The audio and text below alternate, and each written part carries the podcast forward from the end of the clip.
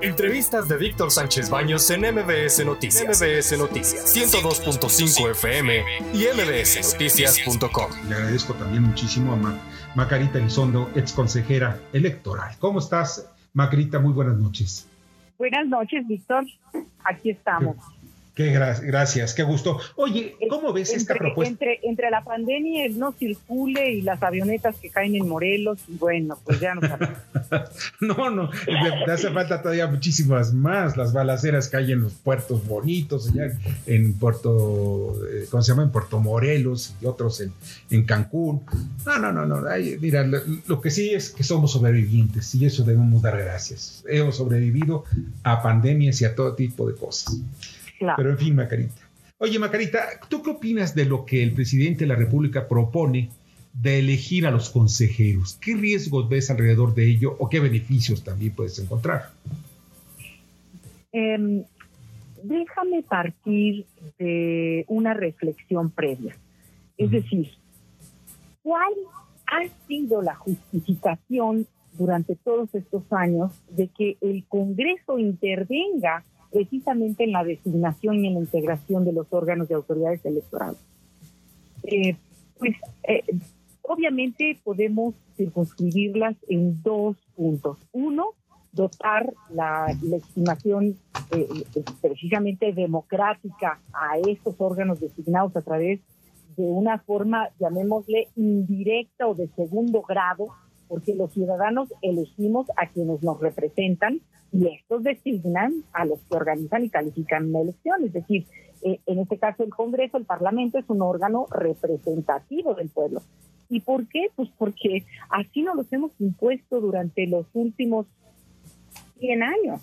Nuestro texto constitucional dice que el pueblo ejerce su soberanía por medio de los poderes de la Unión. Uno de ellos es el Congreso.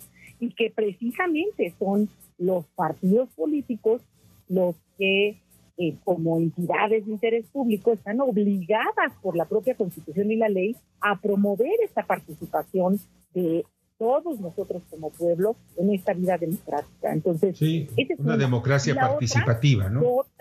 Dota de independencia a los integrantes y al propio órgano electoral, ¿no? y me gustaría en su momento decir por qué. Ahora bien, esto representa también lo que es lo que me preocupa a mí, es cómo vamos a elegir a nuestros consejeros electorales, en base a qué reglas, en base a qué. ¿Van a participar los partidos políticos proponiéndonos a los consejeros electorales? ¿O en forma independiente yo puedo levantar la mano y decir yo quiero ser consejero electoral y tengo este currículum y por eso quiero ser, sin que nadie me apoye?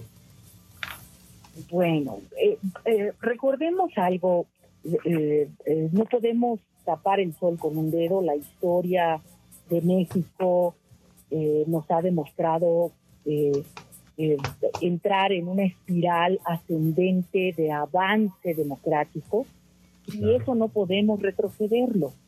Me voy a explicar.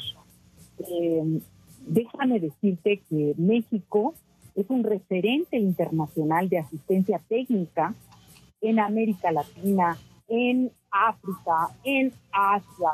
Yo, yo fui eh, a, Líbano cuando me tocó eh, estar como consejera electoral a dar asistencia técnica a un país que solamente pidió que México fuera porque, porque había pasado su organización de la elección en manos del Poder Ejecutivo, concretamente la Secretaría de Gobernación, a depositarlo en un órgano ciudadano designado por el pueblo a través de sus representantes eh, en el Congreso.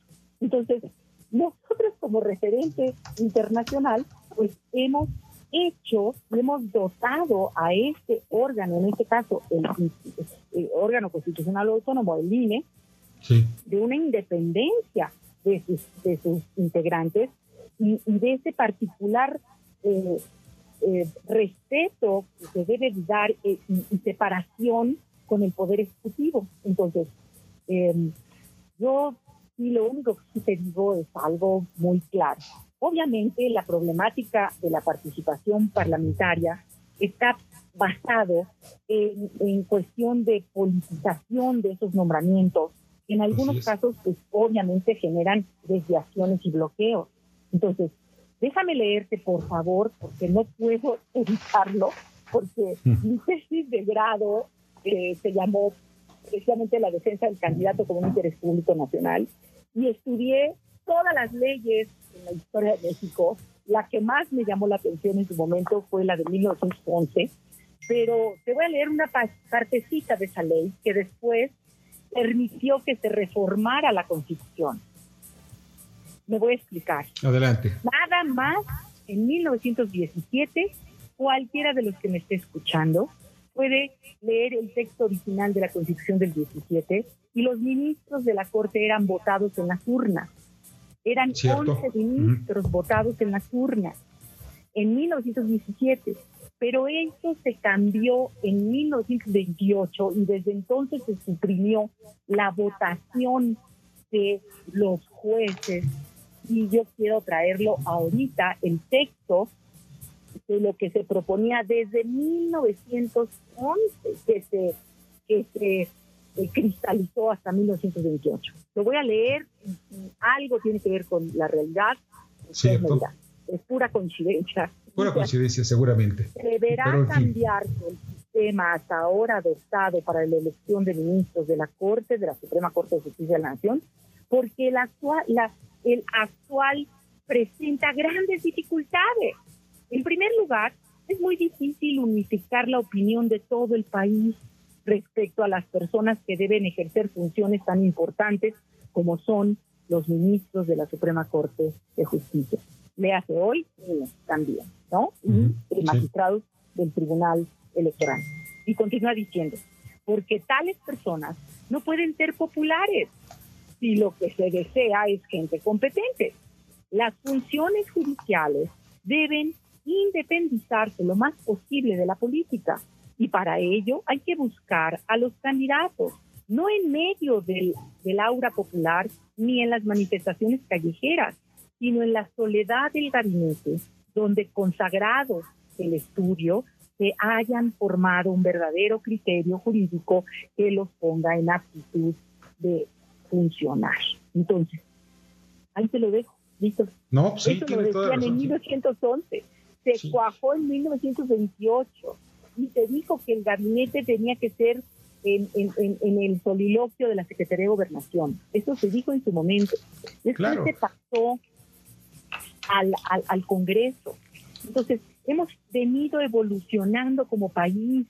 No podemos de ninguna manera atentar contra el principio de progresividad de los derechos humanos y lo político electoral es un derecho humano. Entonces, claro. veámoslo de ese ángulo. Claro, claro, eso es lo que tiene que ser. Toño Castro, ¿alguna pregunta? Sí, eh, yo es justamente estos tres últimos años hemos tenido un retroceso brutal en cuanto a poderes públicos, en cuanto a la democracia, en cuanto a equilibrio de poderes, ya que hay supeditación y subordinación de todos con, con López Obrador. O sea, finalmente López Obrador es hoy en día el, yo no diría el, el, emperador, pero actúa como tal. O sea, él define qué se hace, qué no se hace y da instrucciones a todo mundo. Pues sí, de alguna manera eh, es el poder omnipotente del presidente de la República, del Ejecutivo Federal, que siempre lo ha tenido, pero algunas veces ha disminuido la influencia del, presidente de la República en muchas actividades. Bernardo Sebastián, ¿algún comentario o pregunta? Sí, buenas noches. Y bueno, este, este gobierno que siempre se ha manifestado que es eh, austero y que no busca gastar, ¿esto representaría gastos para el INE o quién haría esa elección? ¿O cómo se buscaría pues seleccionar a estas personas sin que tengan costo? Porque sabemos que pues, siempre en las elecciones los que son todos los voluntarios, estamos hablando que es la la mano de obra, y quien se está rifando día a día en las elecciones, la cuenta, la cuenta de los votos, el cuidar las urnas, el estar desde la mañana y toda la jornada ahí presente armando los, los estantes. ¿Esto representaría algún costo o tuviéramos algún ejercicio igual eh, de elecciones? Sí, Macarita. Ah, bueno, eh, déjenme eh, tratar de comprender lo que nos ha tocado vivir en los últimos años eh, a partir de este régimen de transición.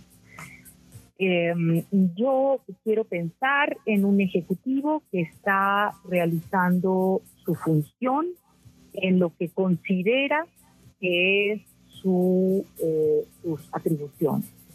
Y para eso está otro de los poderes federales, que es contrapeso, y debe ser contrapeso, que precisamente es la Suprema Corte de Justicia de la Nación, que analiza, evalúa, revisa sentencias.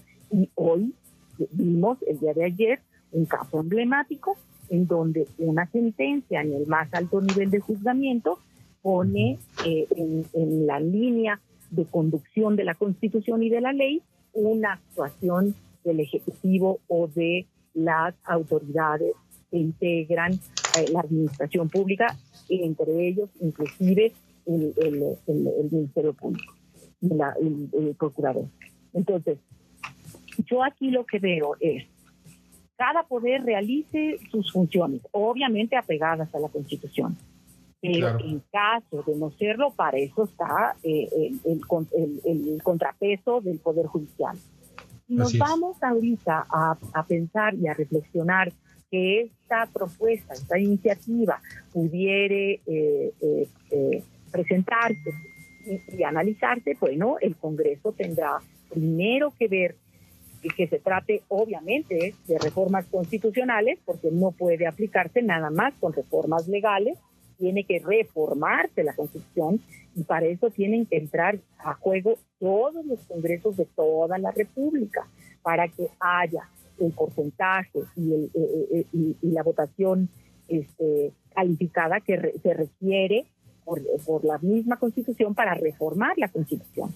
Si esto fuera así y se diera causa a que se realice de esa manera, bueno, para empezar, ¿verdad? Primero, eh, tendría que reformarse la Constitución, eh, los, los, los eh, congresos apoyar esa reforma, después haber una reforma legal para que opere la reforma constitucional. Lo veo bastante complicado, lo veo difícil, pero pues digo, ahí está nuestro Congreso, son nuestros representantes y lo único que sí quiero decirles es, a mi juicio personal, por lo que a mí me ha tocado vivir. Yo integré un tribunal en 1987 que el que calificaba la elección era precisamente eh, el que organizaba la elección era el secretario de Gobernación. Y después me ha tocado verlo todo este tiempo cómo hemos evolucionado de una manera satisfactoria. No podemos atentar contra el principio de progresividad en los derechos humanos. Entonces, bueno, pues para eso están nuestros legisladores. No, eh, el, el, derecho a iniciativa legal lo tiene el presidente de la República, lo tienen todos los diputados y lo tenemos a través de esa eh, participación ciudadana. y lo más importante, Margarita, que veo es precisamente eso, que nosotros los ciudadanos tengamos en nuestras manos la elección de nuestras autoridades, desde el presidente de la República hasta nuestros ediles. Realmente estamos viendo que... Eh, quieren otra vez regresar, o sea, ir a lo que pasaba en los, en los 60, 70 y quizá muchísimo antes, en donde el gobierno es el que controla. ¿Para qué? Pues para mantener opacidad en el, proceso electoral y poderle meter la mano. Ya hemos avanzado muchísimo, porque hacia atrás la elección, la elección sería pues un retroceso. Y yo veo, ¿por qué? Porque van a meter la mano los políticos, y eso es lo que a mí me, no, me gusta, porque ya los antecedentes de los políticos siempre ha sido nefasto. Pero en fin, pues vamos a tener que ir un corte, Macarita, te agradezco muchísimo que nos hayas acompañado esta noche. Claro.